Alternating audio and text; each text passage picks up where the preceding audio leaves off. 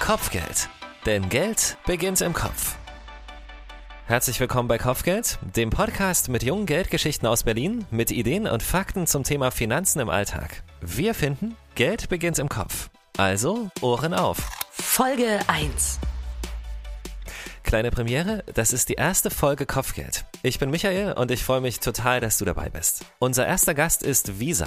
Er ist 23 und ist das, was man einen jungen Banker nennt. Er arbeitet bei der Berliner Sparkasse, liebt Friedrichshain und hat genau wie du und ich seine Meinung zum Thema Geld. Wir wollen darüber reden, wie unsere Einstellung von dem geprägt wird, was wir so in unserer Kindheit erleben. Man könnte es auch die Geldbiografie nennen. Es wird um Glaubenssätze gehen und natürlich darum, wie uns die aktuelle Situation beeinflusst, also Kontaktverbote, Ausgangsbeschränkungen, alles, was Corona mit sich gebracht hat. Was tatsächlich auch der Grund ist, warum wir nicht wie geplant durch Friedrichshain laufen, sondern unserem ersten Gast ein kleines Podcast-Studio im Homeoffice aufgebaut haben. Und deshalb erstmal herzlich willkommen Bei Visa im Homeoffice. Hi Visa. Hallo Michael, ich freue mich hier sein zu können. Ja, schön, dass du da bist. Ich habe uns schon die Box Hagener langlaufen sehen, mit einem Coffee-to-go-Becher, also mit einem nachhaltigen natürlich. Genau. Selbst mitgebracht am besten. Beschreib doch mal deine Situation. Wie ist es so, arbeiten von zu Hause? Ja, Homeoffice ist tatsächlich eine coole Sache. Ich kümmere mich von zu Hause aus, mache Online-Schulungen, das was halt so geht, führe viele Telefonate mit Kunden, um denen einfach zu zeigen, dass wir trotz der ganzen Krise einfach für die Berliner da sind. Okay. Und viele kriegen das gerade mit. Homeoffice ist halt auch Eigenverantwortung zum Schluss, ne? Eben, da muss man sich halt ein bisschen selber disziplinieren, da ein bisschen Struktur reinzubringen. Und das ist auch ein Stückchen Freiheit. Ähm, sehe da drin auch eine Chance für die Zukunft. Thema jetzt Digitalisierungsgrad, Arbeitszeitmodell. Vielleicht haben wir ja in dieser ganzen Krise eine Chance, ähm, uns für die Zukunft was mitzunehmen. Hast du vielleicht einen kleinen Tipp? Wie machst du das gerade mit diesen vielen Informationen? Ähm, ich sag mal so, es ist, äh, obwohl täglich so viel Informationsflut reinkommt, weiß man gar nicht so richtig, was man sich rauspicken sollte. Ich bin jetzt auch dazu hingegangen, mir nicht mehr den ganzen Tag mehr Nachrichten reinzuziehen, sondern einfach, ich suche mir einen bestimmten Punkt, das ist meistens nach Feierabend, ähm, wo ich mich quasi update, weil ansonsten kommst du ja von Informationen, wirst ja total überflutet. Lass mal über Business reden. Visa, wir wollen natürlich erstmal wissen, was so zu deinen Aufgaben gehört. Äh, Also was macht ein Jungbanker den ganzen Tag? Mhm. Also ich bin tatsächlich Teil ähm, jetzt nach meiner Ausbildung, ich bin seit 2017 in der Berliner Sparkasse, habe dort eine zweijährige Ausbildung absolviert ähm, und jetzt bin ich Teil eines neu gegründeten Teams, was sich quasi auf junge Berliner spezialisiert hat. Heißt, ich kümmere mich um alle jungen und spannenden und interessanten Persönlichkeiten und jungen Kunden in Berlin. Aktuell ist mein tägliches Brot den Kunden möglichst viel äh, Unterstützung zu geben. Ich versuche den Kunden möglichst klar zu machen, ähm, dass wir trotz der Krise dennoch für sie da sind. Wir haben zwar 70 Prozent der Filialen geschlossen, versuchen aber multikanal ähm, für alle Kunden da zu sein, um einfach ein sicheres Gefühl zu vermitteln. Wir sind die Berliner Sparkasse, wir haben halt einen öffentlichen Auftrag. Ähm, das heißt, wir kümmern uns um Berlin und all seine verschiedenen Persönlichkeiten. Und sieht das jetzt im Moment ein bisschen anders aus? Also müsst ihr vielleicht auch beruhigen und einfach da sein oder so? Also im Endeffekt ist es ja so, wir sitzen alle im selben Boot. Soll jetzt keine Werbung für uns sein, aber welche Bank macht denn das so, dass sie ihre Kunden anruft, um einfach mal zu fragen, wie es ihnen geht, wie sie sich mit der Situation fühlen, ob sie in Kurzarbeit gehen müssen, ob sie Homeoffice machen können. Ähm, uns geht es halt so ein bisschen darum, Feingefühl zu zeigen äh, und einfach den Kunden zu zeigen, hey, guck mal, wir sind für dich da, trotz der ganzen Krise, ähm, wir kümmern uns um dich. Boah, und die Kunden lieben das, oder? Ich wette das. Du weißt nicht, wie viele Kunden sich einfach darüber freuen, und einfach so viel mit dir am Telefon quatschen, weil sie in letzter Zeit nur den Ehemann gesehen haben und irgendwann geht man sich dann halt vielleicht mal auf den Zeiger. Das empfinden viele sehr, sehr positiv, auch mal eine andere Stimme zu hören und sich einfach auszutauschen. Ja, total verständlich auch. Ne? Wir gehen an der Stelle mal aus diesem Thema, weil, um das ein bisschen zu spoilern, in einer der nächsten Folgen werden wir nochmal ganz ausführlich ins Leben eines Jungbankers eintauchen und dann vielleicht sogar persönlich. Mal sehen, wäre cool. Sagt mal, wollt ihr jetzt auch mal über Geld reden? Na klar, absolut. Die Idee von Kopfgeld ist ja, ganz viele Situationen zu beleuchten, die mit Geld zu tun haben. Ja, kann man jetzt natürlich sagen, alles im Leben oder fast alles zumindest, aber uns geht's ums Alltägliche. Also die Ausbildung, das Studium, erste Wohnung, WG, alles, was damit zu tun hat. Ich würde gerne mal wissen, redet ihr über Kohle? Also du, dein Umfeld, macht ihr das? Also ich sag mal so, spätestens wenn in der Kneipe die Kohlen für das Bier leer sind, geht's dann schon um Ja. Geld.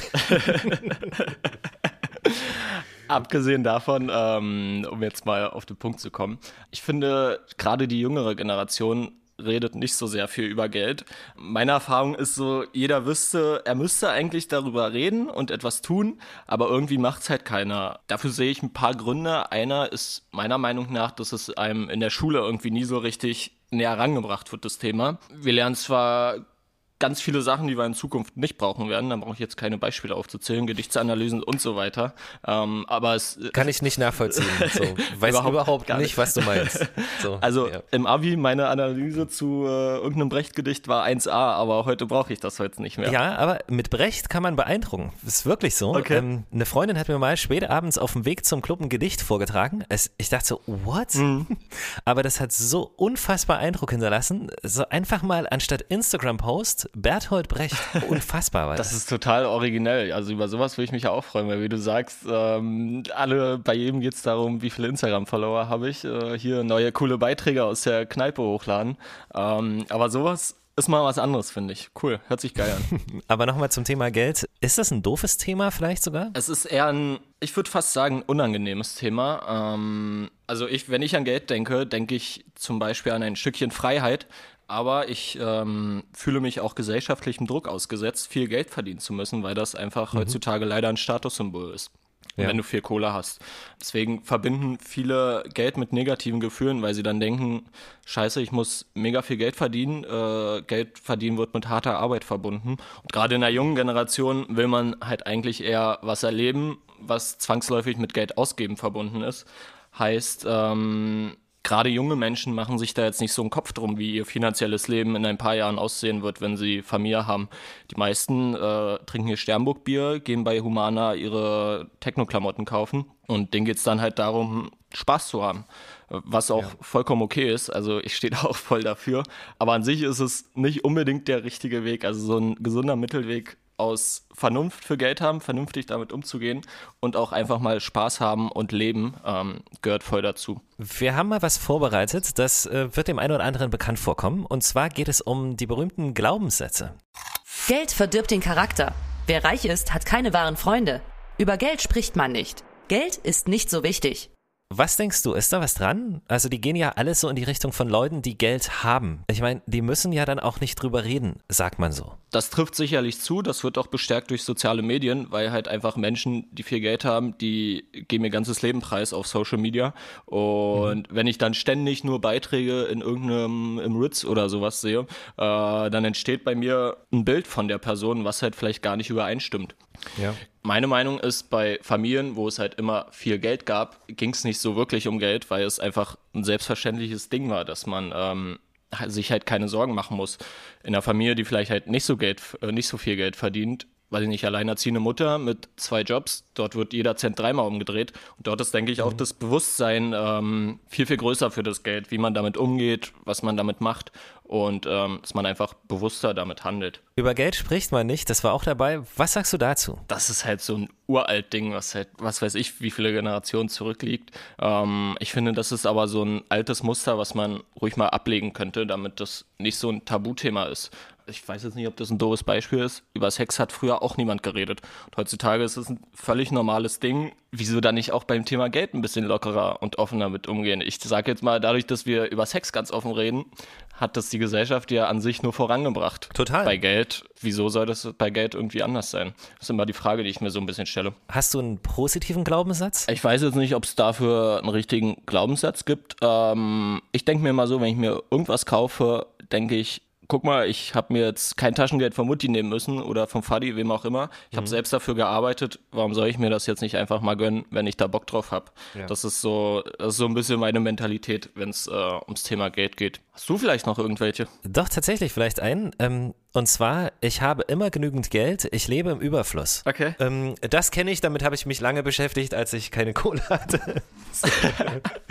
es ist halt auch immer eine Ansichtssache und in welcher Relation man das setzt. Wenn ich ähm, jetzt mich mit dem Rest der Welt vergleiche, wir gehören zu den reichsten 4%, ja habe ich jetzt viel Geld sozusagen. Wenn ich das im Vergleich zu meinen Mitmenschen oder Mitangestellten bei mir auf Arbeit sehe, habe ich vielleicht wieder weniger Geld. Auch immer eine Ansichtssache, finde ich. Na klar, das ist so dieses Denk mal drüber nach. Ne? Ähm, kommen wir auch noch einen Klassiker raus. Geld allein macht nicht glücklich. Was sagst du? Finde ich auch. Ich bin auch tatsächlich auch der Meinung, dass Geld nicht glücklich macht, weil du kannst dir mit deinem Geld zwar vielleicht einen neuen Lambo kaufen, äh, ein teures Haus. Es ist halt die Frage, ob dich das glücklich macht. Glücklicher Absolut. würde ich es eher finden, wenn ich einen Menschen hätte, den ich super gern habe, dann lebe ich mit dem auch gerne in einer Einzimmerwohnung. Es geht ja für mich letztendlich nur um die Erfahrungen, die man macht. Geld hilft einem sicherlich dabei. Es ist ein Stück Freiheit und Komfortabilität, aber es ist jetzt nicht was, was ich zwingend brauche. Ich bin auch eher so der bescheidene Typ. Ähm, wenn du dir meine Einrichtung anguckst, das ist alles. Du hast keine Deckenlampe. ich habe hab- ich hab zufällig sehe ich, zufällig sehe ich durch die Kamera, weil das Telefon so halb liegt, sehe ich, dass oben aus der Decke so ein Kabel rauskommt, was ich extrem gut nachvollziehen kann. Also so viel zur Bescheidenheit. Finde ich, es ist auch sehr, sehr plakativ gerade. Ja. Ja, es ist, also meine Wohnung ist relativ günstig zusammengeschustert. Meinung der Freunde waren aber, es sieht trotzdem äh, schick aus. Von daher, Hauptsache, man fühlt sich gut drin. Und es sieht echt gut aus. Ich muss es nochmal sagen. Ich habe noch ein Wort, was mich beschäftigt und viele andere auch, und zwar unsere sogenannte Geldbiografie. Ich weiß nicht, wie du das so erlebt hast. Ähm, bei mir war das auf jeden Fall ultra stressig. Ja. Also bei mir war es wirklich so, da wurde irgendwas angeschafft und dann musste das gleich so argumentiert werden, so, ja, es hat aber nicht viel Geld gekostet oder so, ne? Also so, also es war eher kein entspannter Umgang damit. Definitiv nicht. Nee, ähm, stimme ich tatsächlich mit dir überein. Äh, ich komme auch aus einer Familie, also ich bin nicht in Deutschland geboren. Wir kamen damals 1999 als Kriegsflüchtlinge hier nach Deutschland aus dem Kosovo. Wie du dir halt vielleicht denken kannst, hatten wir halt nicht so viel Geld. Da musste auch sehr, sehr viel drauf geachtet werden.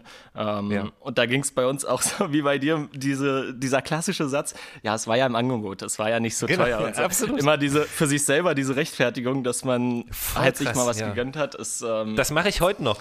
So, ich denke aber, Alter, ey, was was tust du, ne? Ja, So. ich bin dazu übergegangen, ähm, wenn ich mir, manchmal hast du ja so diese Idee von Spontankäufen, da bin ich einfach dazu übergegangen, okay, wenn ich mir irgendwas bestellen will, lege ich das Handy erstmal zur Seite, so, dann denke ich, schlafe ich eine Nacht drüber und wenn ich am nächsten Morgen immer noch der Meinung bin, so, das brauche ich jetzt unbedingt, Ja. dann hole ich mir das. So ein bisschen meine Geldbiografie. Natürlich, früher hatten wir weniger. Jetzt hat sich halt jeder so ein bisschen sein Ding aufgebaut. Oft denke ich darüber nach, wie das so wäre. Ähm, das ist ein Gedanken, den ich tatsächlich ganz, ganz oft habe, was ich so für ein Mensch wäre, wenn wir nicht nach Deutschland gekommen wären. Äh, wie ich denken Ja. würde, wie ich ticken würde, wie mein Verhältnis zu Geld wäre.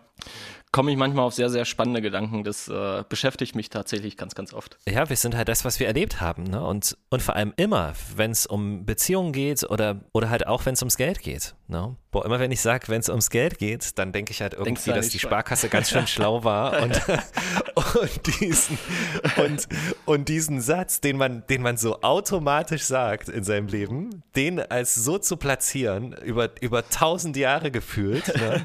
mein ganz, ganz unfassbar großer Respekt für diese Nummer. Ich weiß nicht, ob das Ja. bei dir auch so ist. Immer wenn ich höre, wenn es ums Geld geht, läuft bei mir im Hintergrund diese Melodie. Absolut, absolut, Sofort an ja. die Sparkasse denken. Verrückt. Warte, du meinst, du meinst das hier? Ja, das war sie. Die erste Folge Kopfgeld. Also widerlegt haben wir mindestens den Glaubenssatz, über Geld spricht man nicht. Und das kannst du auch machen. Vielleicht hilft es ja, deinen Umgang mit Geld auch ein bisschen zu überdenken.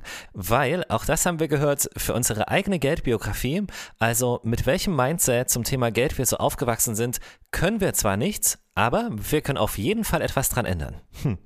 Visa, vielen, vielen Dank, dass du dabei warst. Genau, das war hier mein erster Podcast sozusagen. Ich war auch super aufgeregt, muss ich sagen. Aber Man ähm, hat es nicht gemerkt. kann ich immer gut überspielen, habe ich gehört. Super überspielt. Ja. Genau, aber von daher, ich fand super cool, hier sein zu können und ich freue mich auch mega, mega auf die nächsten Folgen. Danke dir auf jeden Fall, Michael. Na klar, gerne. Und das hörst du beim nächsten Mal. In der nächsten Folge im Mai geht es um deine erste Wohnung oder das erste WG-Zimmer. Wir werden mit dem Berliner Studierendenwerk sprechen, mit jungen Leuten, die in einer sehr unterhaltsamen WG zusammenleben, freue ich mich sehr drauf. Und wir holen uns Infos für dich von Leuten, die den Berliner Wohnungsmarkt in- und auswendig kennen. Dann bleibt jetzt nur noch, bleibt gesund. Also von mir auch, bleibt gesund und vor allem achtet auf eure Mitmenschen. Das war Kopfgeld, ein Podcast der Berliner Sparkasse. Und wenn du in Zukunft keine Folge verpassen möchtest, dann klicke jetzt auf Abonnieren und lass uns gern eine gute Bewertung da. Unseren Podcast findest du überall da, wo es Podcasts gibt. Auf Spotify, Deezer, Apple Podcast, Google Podcast und unter berliner-sparkasse.de slash Kopfgeld.